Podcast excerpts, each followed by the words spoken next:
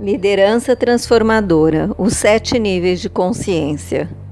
A liderança transformadora surge como um novo padrão de liderança, mais coerente com as necessidades dos novos tempos. Ela prepara as organizações para lidar e solucionar as questões maiores desse novo século, contribuindo para a construção de um sistema valorativo que estabelecerá as novas bases de negócio.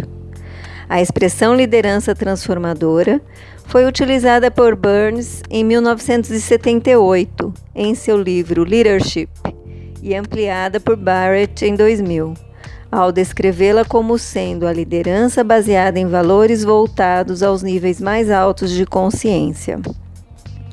Esses valores, mais do que lucro ou competitividade, representam a essência, o coração da empresa em que se baseiam atos e atitudes. Richard Barrett, em seu livro O Novo Paradigma da Liderança, analisa o ciclo evolutivo da humanidade. Barrett destaca a função transformadora da organização na sociedade e traduz isso nos sete níveis de consciência corporativa e nos sete níveis da consciência da liderança. Cada nível de liderança se relaciona com a satisfação das necessidades da organização nos respectivos níveis de consciência, ou seja, cada nível traz crenças e valores próprios que formam o modelo mental da empresa se comportar.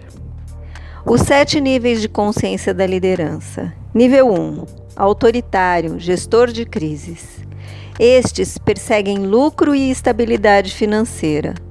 Os autoritários são fortemente motivados pela necessidade de controlar empregam um estilo ditatorial para conseguir o que querem porque acham difícil se relacionar com pessoas de modo aberto.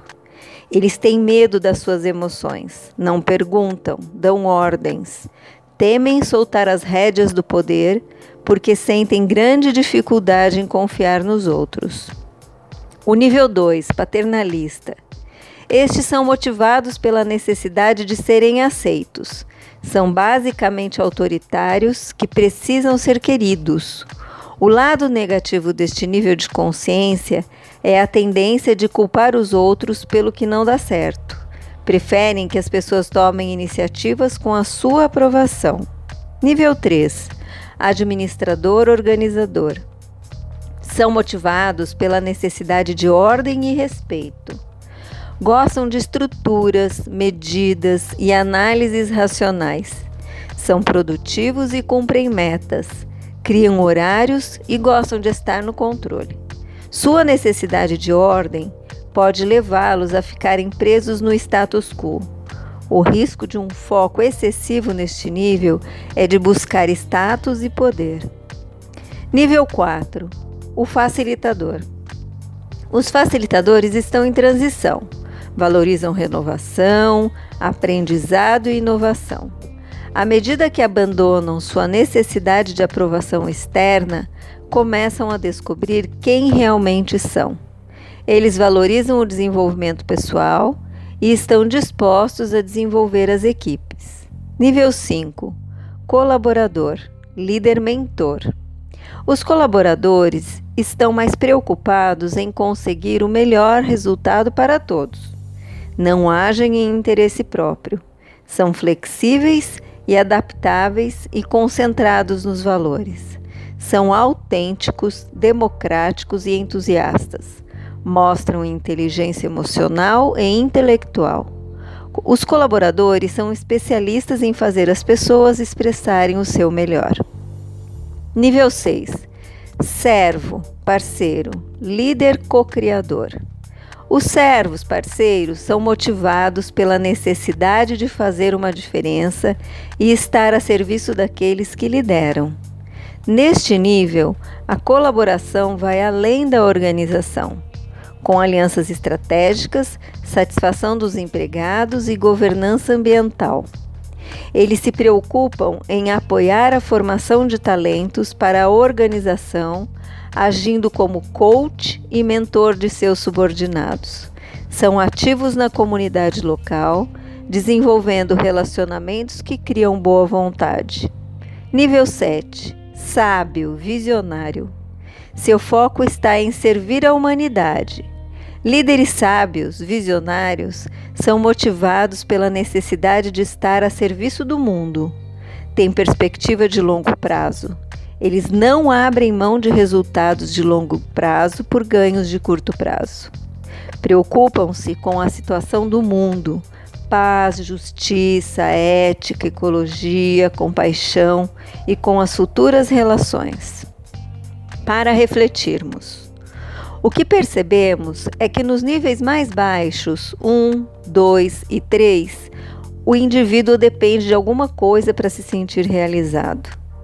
Nos níveis 4, 5, intermediários, ele já passa para uma fase de independência, de consciência de aprendizagem contínua.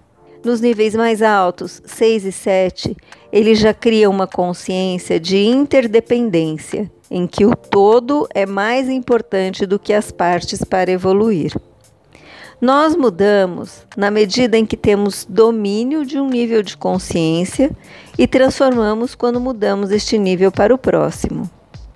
Assim é que se começa a criar níveis superiores de consciência das lideranças.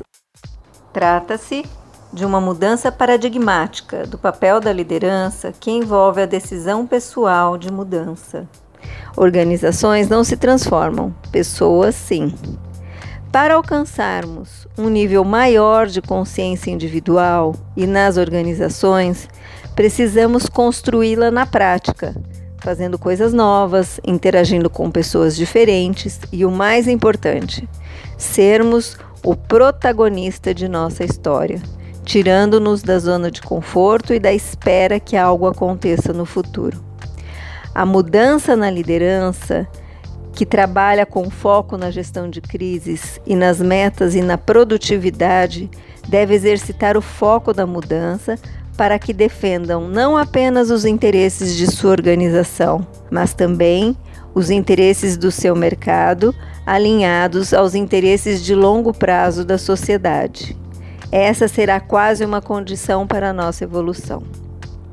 Barrett explica que o estilo de valores de uma pessoa reflete seu estilo de liderança. Se a pessoa evolui em valores, o seu estilo de liderança também evoluirá. Líderes conscientes lideram pelo exemplo. Eles reconhecem o papel fundamental da cultura e cultivam uma cultura consciente de confiança e carinho. Esta fala é de um trecho do vídeo do Instituto Capitalismo Consciente Brasil.